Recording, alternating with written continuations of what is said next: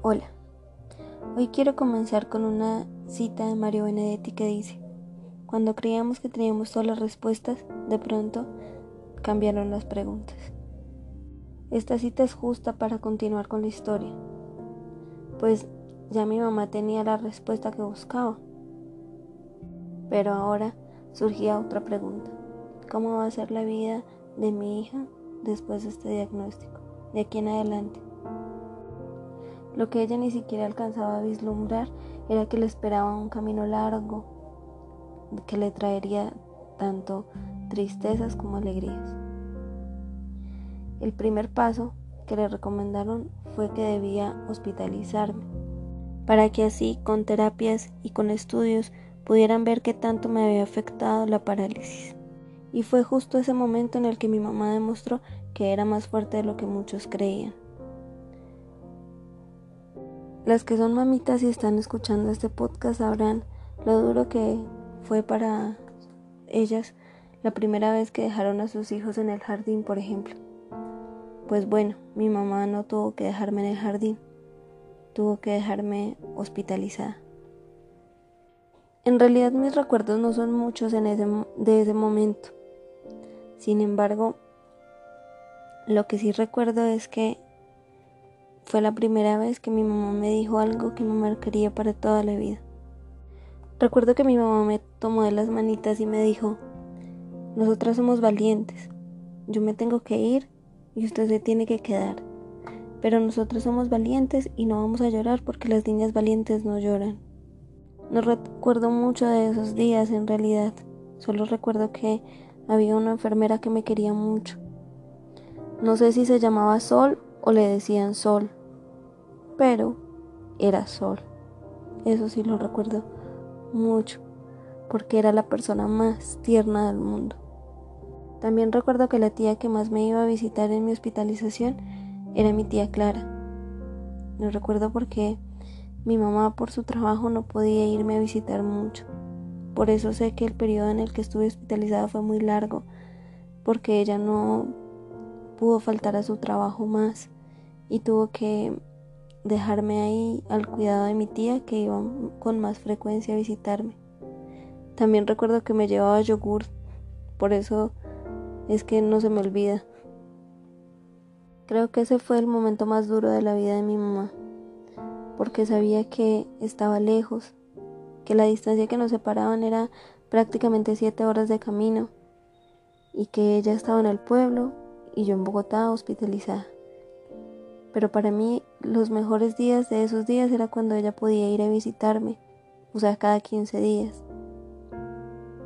Recuerdo que la enfermera Sol me cargaba para que yo la viera irse por la ventana, pero en realidad yo nunca la veía.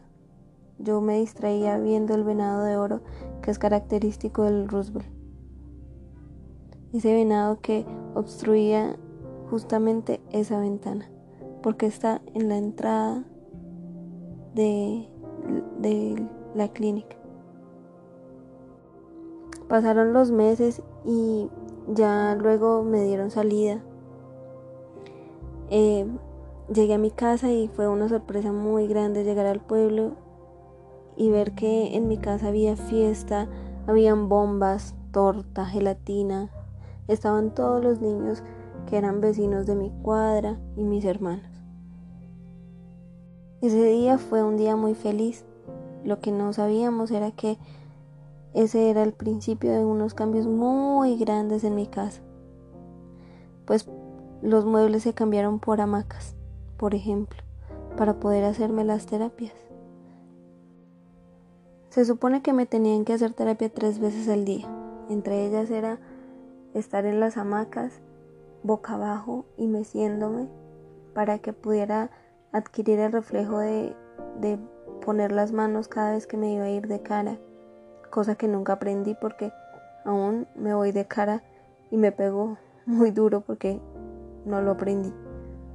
Otra cosa era jugar con pelotas de letras. Se preguntarán por qué pelotas de letras. Por la textura.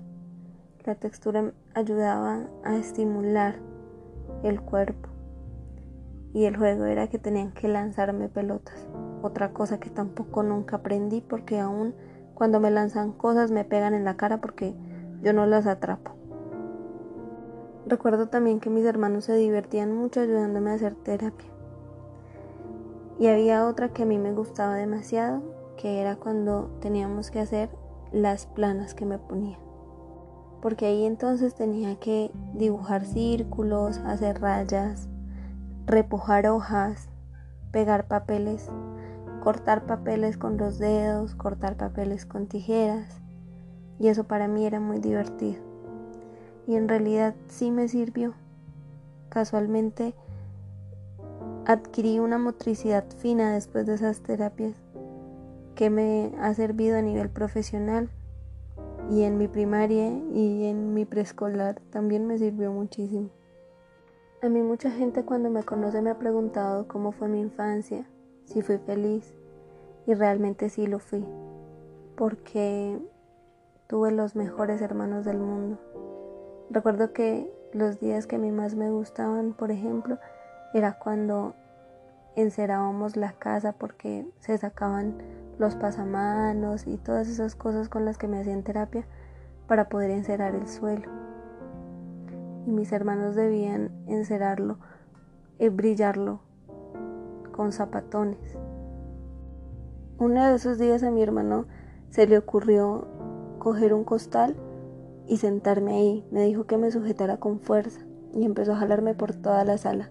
Para mí eso era muy divertido. Tan divertido que no pude de la risa y me solté, dándome un golpe en la cabeza tan fuerte que mi mamá se vino brava, histérica y le pegó a mi hermano, pues yo me había hecho un chichote enorme en la cabeza. Otra cosa que a mí me gustaba mucho era jugar con mi hermana, porque ella, cuando mi mamá se iba a trabajar, sacaba las cobijas de la cama y hacíamos casas debajo de la mesa del comedor y debajo de la mesa de la biblioteca y entonces jugábamos a ser vecinas y a invitarnos a comer y a salir. Otras veces también recuerdo que jugábamos al odontólogo y ella me acostaba en, en una mecedora que teníamos de mimbre y yo tenía que abrir la boca y dejar que ella me untara crema dental en todos los dientes. Así pasaron los días, pasábamos jugando, como siempre. Igual tenía que venir a Bogotá cada mes a hacer terapias y a que me viera el especialista. Entonces también teníamos que ir cada mes a la casa de la jefe de mi mamá que se llamaba Teresa. Esa señora era una señora muy feliz porque siempre se reía mucho y además era feliz jalándome los cachetes. Otra cosa que recuerdo mucho de mi infancia es que los amigos de mi mamá del trabajo no podían llamarme por mi nombre, porque mi mamá me puso Mallory, pero mi nombre se escribe con doble L. Entonces, para llamarme me decían Madurito, como el plátano maduro. Venir a Bogotá era divertido porque cada vez que veníamos nos quedábamos en la casa de mis tíos y entonces yo podía jugar con mis primas. Es increíble ver cómo la inocencia de un niño es tanta que ni siquiera le da para discriminar a una persona. Recuerdo que cuando conocí a mi prima Sandra, ella se le hizo muy extraño ver una niña casi de su misma edad con unos zapatos ortopédicos y unas varillas que salían de los zapatos hasta casi mi entrepierna, con correas. Pero para ella la respuesta que le dieron fue satisfactoria y no preguntó más. Simplemente le dijeron, es que ella no camina bien. Y ella se sentó en la cama donde yo estaba sentada y me prestó todas sus muñecas. Las trajo todas y jugó conmigo hasta que la obligaron a quedarse dormida. Y ella y yo lo sabíamos en ese momento, pero de ahí en adelante se forjó una amistad que sigue hasta este momento. Somos muy amigas y la quiero mucho. Hasta aquí voy a dejar esta grabación por hoy. En el próximo capítulo les contaré un poco más de mi vida y más de lo que he pasado. Sin embargo, no me quiero ir sin dejarle un mensaje a todas esas mamitas. Esas mamitas que hoy están recibiendo la noticia de que tienen un hijo discapacitado. Les dejo el mensaje de que todas las preguntas que les surjan de cómo va a ser la vida, de cómo se van a desempeñar, no se preocupe. La vida misma les va mostrando la respuesta a cada pregunta que se les venga a la cabeza. Y nada es tan terrible como parece que fuera.